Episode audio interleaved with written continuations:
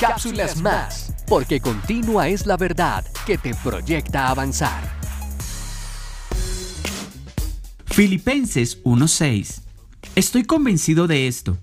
El que comenzó tan buena obra en ustedes la irá perfeccionando hasta el día de Cristo Jesús. Seguramente nos hemos fijado en la vulnerabilidad y la fragilidad de nuestra humanidad donde nuestro ser imperfecto solo puede ser perfeccionado por el Señor Jesucristo, que paso a paso en nuestra fe obra en nosotros lo que Él quiere, haciéndonos diferentes en todos los aspectos según su voluntad. Seguramente ha luchado con lo que quieres cambiar, pero en las manos del Señor esa imperfección se moldea con lo que Él puede hacer en nuestras vidas. ¿Quieres que Dios obre en ti? Bendiciones.